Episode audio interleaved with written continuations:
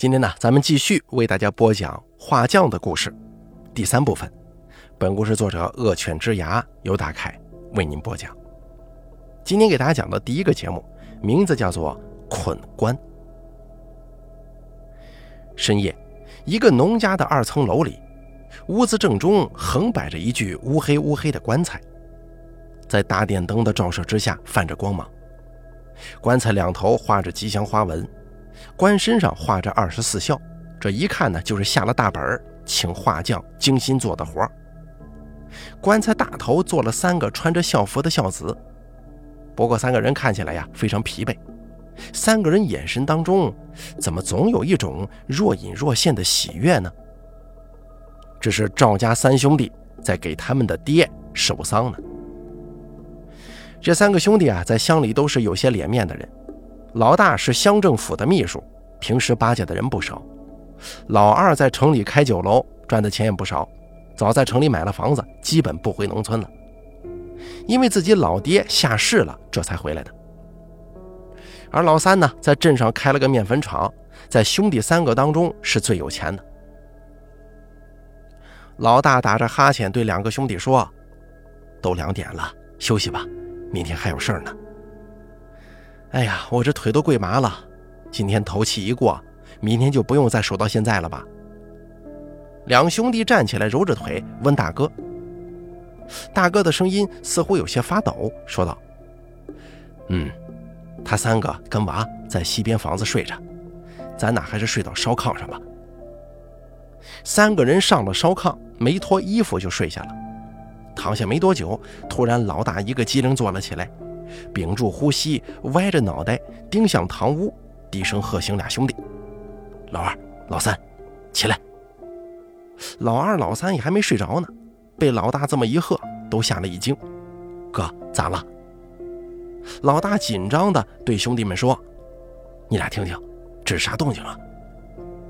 这俩兄弟爬起来呀，坐到炕上，竖起耳朵听了一下，对老大说：“没啥吧，我俩没。”俩兄弟话还没说完呢，堂屋响起了嘎巴嘎巴的声音，这声音还不小。三兄弟愣了一下，鞋都顾不上穿，冲向了堂屋。他们一看，惊呆了，这棺材呀在裂开，棺材盖已经裂开一个大口子了。这嘎巴嘎巴的声音一声比一声响，整个屋子的人都被惊醒了，睡在楼上的女人也跑了下来。一屋子人目瞪口呆地盯着棺材，都不敢说话，看着棺材裂的是越来越厉害。一屋子的人惊恐地盯着棺材，不知道该咋办呢。看着棺材裂得越来越厉害，心中恐惧到了极点。这到底咋回事啊？老大定了定神说：“这样不行啊，赶快想办法。”老二结结巴巴地说：“想啥办法呀？这这咋回事啊？怎么棺材能能裂开呀？”这是，这是咱爸有啥不满意的吗？而老三说话了，他试探性的问老大：“大哥，该不会是跟那个啥，呃，有关系吧？咱爸生气了。”老大喊道：“胡说什么？这事你可少胡说，再也别提了啊！这明显是你买的棺材不行，去拿麻绳来，先捆住，天亮再想办法吧。”没过一会儿，绳子是拿来了。可是没有人敢过去捆呢，因为棺材盖子已经裂了一条很大的缝隙。来，老二、老三，你俩搭把手，我来捆。三个人战战兢兢的用麻绳横着捆住了棺材，又拿了一根木棒使劲绞紧。干完之后，三个人面色苍白，一身大汗，一屁股坐在地上，大口喘气儿。一屋子的人都不敢睡了。围着棺材，又是磕头，又是烧纸，说好话。可是棺材还在继续慢慢的崩裂着，屋里的人都担心到了极点，真害怕麻绳被撑断，棺材全部裂开，让死者又暴露出来，这可是很不吉利的事儿啊！就在担心想办法的时候，传来了公鸡打鸣的声音，屋子里的人发现棺材立马停止了崩裂。这悬着的心呢，总算是放下来了。一家人一商量，棺材裂成这样也不是个办法呀。就算不再裂了，绑个麻绳下葬，这不让人笑话吗？最后决定天一亮就请王师傅来这边想想办法，因为王师傅就是干这个的，他肯定能解决这个事儿。天一亮啊，老大就让同姓的一个老人过去请他了。本来想自己去的，但是我们这边呢有个风俗，家里办白事的人家是不能到别人家去的。而王师傅一听那个人一说这个事儿，觉得很是蹊跷，二话不说就过去了。到了那家人那儿，王师傅仔细看了看棺材，这棺材是柏木做的，没有任何问题，封口也是自己亲自封的，漆也是自己亲自上的，也没任何问题。王师傅叹了口气。知道是怎么回事了。王师傅把那家的三兄弟叫到僻静的地方，就说：“棺材没问题啊。”三个兄弟说：“那是咋回事啊？怎么会这样呢？”王师傅叹了口气，说道：“这事儿你们自己清楚啊，这是怨气憋的。你们干的那些事儿，天都不饶。”这仨兄弟脸色顿时就变了。王师傅，这都怪我们弟兄。求您了，把咱这事儿给帮了吧！您说要多少钱，我们都给。王师傅淡淡的说：“忙我帮，钱我可不要，这种钱要不得。”三兄弟一听王师傅愿意帮忙，这心中的石头可算是落了地了。王师傅给棺材上先是画了一些消除怨气的符咒，又给棺材上画了几道很细很细的淡青色的细线。用胶呢把裂开的地方给胶住了，有裂痕的地方也重新修补了。弄好以后，告诉那三兄弟，这个法子只是临时的，只能撑到下葬那天。本来这个招我都不想用的，但是乡里乡亲的，我就帮你一把。今后你们兄弟仨多做些善事吧，你们做的那些事儿实在是太缺德了。原来这家三兄弟呢，给他爸爸开了路，所以王师傅才说他太缺德。什么叫开路啊？就是老人本不该死，还有阳寿，但是因为老人生了病又治不好，儿女烦了倦了不想管了，就找到一些会邪法的人，一夜消耗掉本来还有的阳寿。这三兄弟他爸爸一个多月前中风了，治不好，三兄弟啊不想管了，就在外县找了个会开路的人，给他爹开了路。那个会开路的人对三兄弟说：“如果三年内你们没事的话，那就没事了；如果有事你们其中一个必有血光之灾。”三个人都没放心上，心想自己可是有福的人呢，不会出事的。可就在两年以后，老三在面粉厂厂房那边，这个面粉袋子落倒了，把他给砸死了。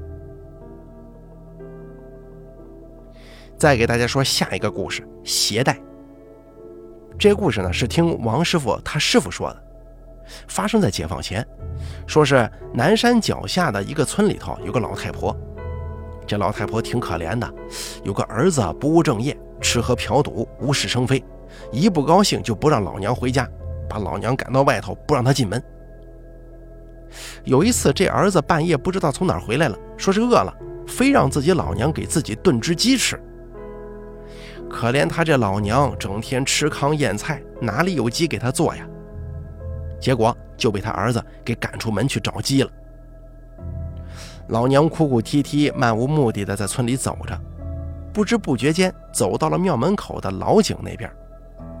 他老娘一看自己走到庙门口的老井边了，心想这活着也没啥盼头了，吃不饱穿不暖的，自己有娃但是不孝顺，活得太苦，还不如跳井死了。他那心一横，准备一脑袋钻下去，可是这脑袋呀，刚伸到井口，就被吓得差点晕倒，因为他看见井口伸出了一个斗大的蛇头，眼睛绿油油的盯着自己。老太婆吓得失了声，喊也喊不出来，想跑腿也迈不动，一急就晕过去了。第二天早上，村民发现他睡倒在井台上。村人就把他给背了回去，喂了一些稀饭，这才醒过来的。可醒来之后呢，他就变得疯疯癫癫的了。逢人就说井里头有长虫，大得很。可是没人信他的，都说老太婆被自己儿子气疯了。大约过了半个月吧，村里一个小孩不见了。村里人都说是让狼给叼走了。在那个年月，死人是很正常的事儿，也不是很在意。可想不到的是，从那以后接二连三的丢小孩，这下子村民就急了，再这样下去那不得绝户了，就组织了十来个人，带上家伙，漫山遍野的找狼。可是找了两三天，连根狼毛也没找到。村里人一想，也可能不是狼，狼再饿，他是不敢进村子的。但丢的小孩都去哪里了呢？村民们又推测，是不是人贩子把娃娃们给拐走了呀？就又组织了人手，白天晚上的在村里头巡逻。没想到这样还挺管用，还真太平了十来天。村民一看没事了，也就不再巡逻了。可没想到，刚不巡逻几天，村里又有俩小孩在同一天晚上丢了。这下子村民都快疯了。生怕下一个丢失的是自家的孩子，天还没黑就都关了门，小孩是绝对严禁出门。原本就冷清的村子，这下子更冷清了。就这样战战兢兢的过了几天，一个村民在庙门口的井边发现了一只小孩的鞋子跟衣服碎片。因为这个井是枯井，庙也是个老庙，那年月也没啥香火，庙在村里的西头，很少有人去。这个人呢，就回去跟村里人一说，村里人就想起了那个老太婆的话，难道说村里的井中真的有大长虫吗？村民们一商量，放火烧井得了。村里人选了个日子，烧了一大堆木炭，倒在井里，又塞下去了很多柴禾。这井中的火焰当时就窜起来老高啊，看起来很吓人。村里人围在旁边看。约莫烧了半个小时的时候，井里传来了很多东西翻腾的声音，紧接着就是有一些嘶嘶的尖叫声。一听这个，村里人脸色都变了。难道井里头真的有长虫吗？而且还不止一条啊！村民们怕真的有长虫，就继续给这个井里塞木柴。就这样烧了整整一晚上，后半夜就没动静了，只是井口处散发一股焦臭的味道。第二天天一亮，把井刨开一看，所有在场的人是既感到害怕，又感到恶心。这井里头全是长虫，大的、小的，全被烧成了焦炭。其中有两条最大，估计是长虫王，一公一母。村民把井彻底给埋死了。最后一想，这蛇就在庙门口作祟害人，这庙里的神仙他也不管，有些邪性，索性一把火把庙也给烧了。就这样，以后的几天里，臭味都没散，村里的每家人呢都紧关大门不出来。本来以为事儿就这么过去了，可没料到，没过几天，村里开始死小孩，一个多月的功夫就死了好几个。这下子村民就更慌了，都认为烧死的是蛇精，现在蛇精的鬼魂来报复了。实在没办法呀，村民一合计，各家出了些钱，在外县请了个道士。道士来了之后一看。最后告诉村民，说自己跟庙里的爷说了话了，说那两条长虫嘛是这个庙里神仙的鞋带子，村民们把他的鞋带给烧了也就罢了，怎么又把庙给烧了呢？所以才发了怒。村里死小孩也是因为这个，想要平安的话，就赶紧盖个庙就没事了。这村民听了道士的话，又出钱盖了个庙，给这个神仙呢重塑了像。还特意给鞋上画了两条蛇形的鞋带。给画鞋的这个画匠啊，正是王师傅的师傅。果不其然，这庙盖好以后啊，就太平了。直到现在，这个庙是还在的。再给大家说一个比较简短的故事：猫蛇斗。我们村啊，有一家人养了只猫，这只猫呢是常见的黑狸花。不过呢，这只猫体型硕大，性情凶猛，从来不让人抱着，就是家里人也只能轻轻地摸一下它脑袋，否则就利爪相向。这猫平时挺牛，身后老是跟着几只母猫，看起来这个很有领导风范啊。有一天吃饭的时候，这家人呢一边吃一边聊闲话，这聊着聊着就聊到了猫这边。他家的老太太说：“猫这东西啊，怪得很。”小时候听自己老娘说过，你要是拿筷子打它的头，他就会出去给你逮条蛇放家里头，然后呢让蛇跟自己斗，如果猫自己赢了，家人就平安无事；如果输了，家里头就有难，他自己就得找个地方饿死。说到这儿，他家的孙子不信，就顺手一筷子打这个黑梨花的头上了。这猫喵的叫了一声跑了，而这家老太太脸色当时就变了，一巴掌呼在小孙子脸上。这下儿媳不乐意了，就说：“老太太怎么着啊？不就是打了一下猫吗？你至于吗？你说的那些话，老封建迷信了，谁信呢？小孩子都不信。”老太太晚上一想，感觉对呀，也没啥。这个说法是传说，不一定对。哎，自己伸手打了孙子，挺后悔，就没把这事放心上。第三天下午，他孙子突然来叫他，说：“嗯，咱家的猫逮了条蛇回来了，在后院咬账呢，赶紧过来看吧。”老太太一听，差点没栽倒啊。等老太太颤颤巍巍地赶过去的时候，她家的黑梨花口中叼着一个蛇头，蹲在墙上看着她呢。地上有一条半米多长的无头红蛇，很明显是他家的猫赢了。这件事很奇怪啊，这种说法其实不多。我曾经考证过好多老人家，他们都说没听过这么个传说，也不知道他家老太太说的是真还是假。他家的猫跟蛇相斗，到底是巧合呢，还是因为自己的孙子用筷子打猫头的缘故呢？这个咱就不得而知了。好，咱们本期的画匠的故事呢，就先做到这儿，敬请期待下集的更新。本故事作者恶犬之牙由大凯为您播讲。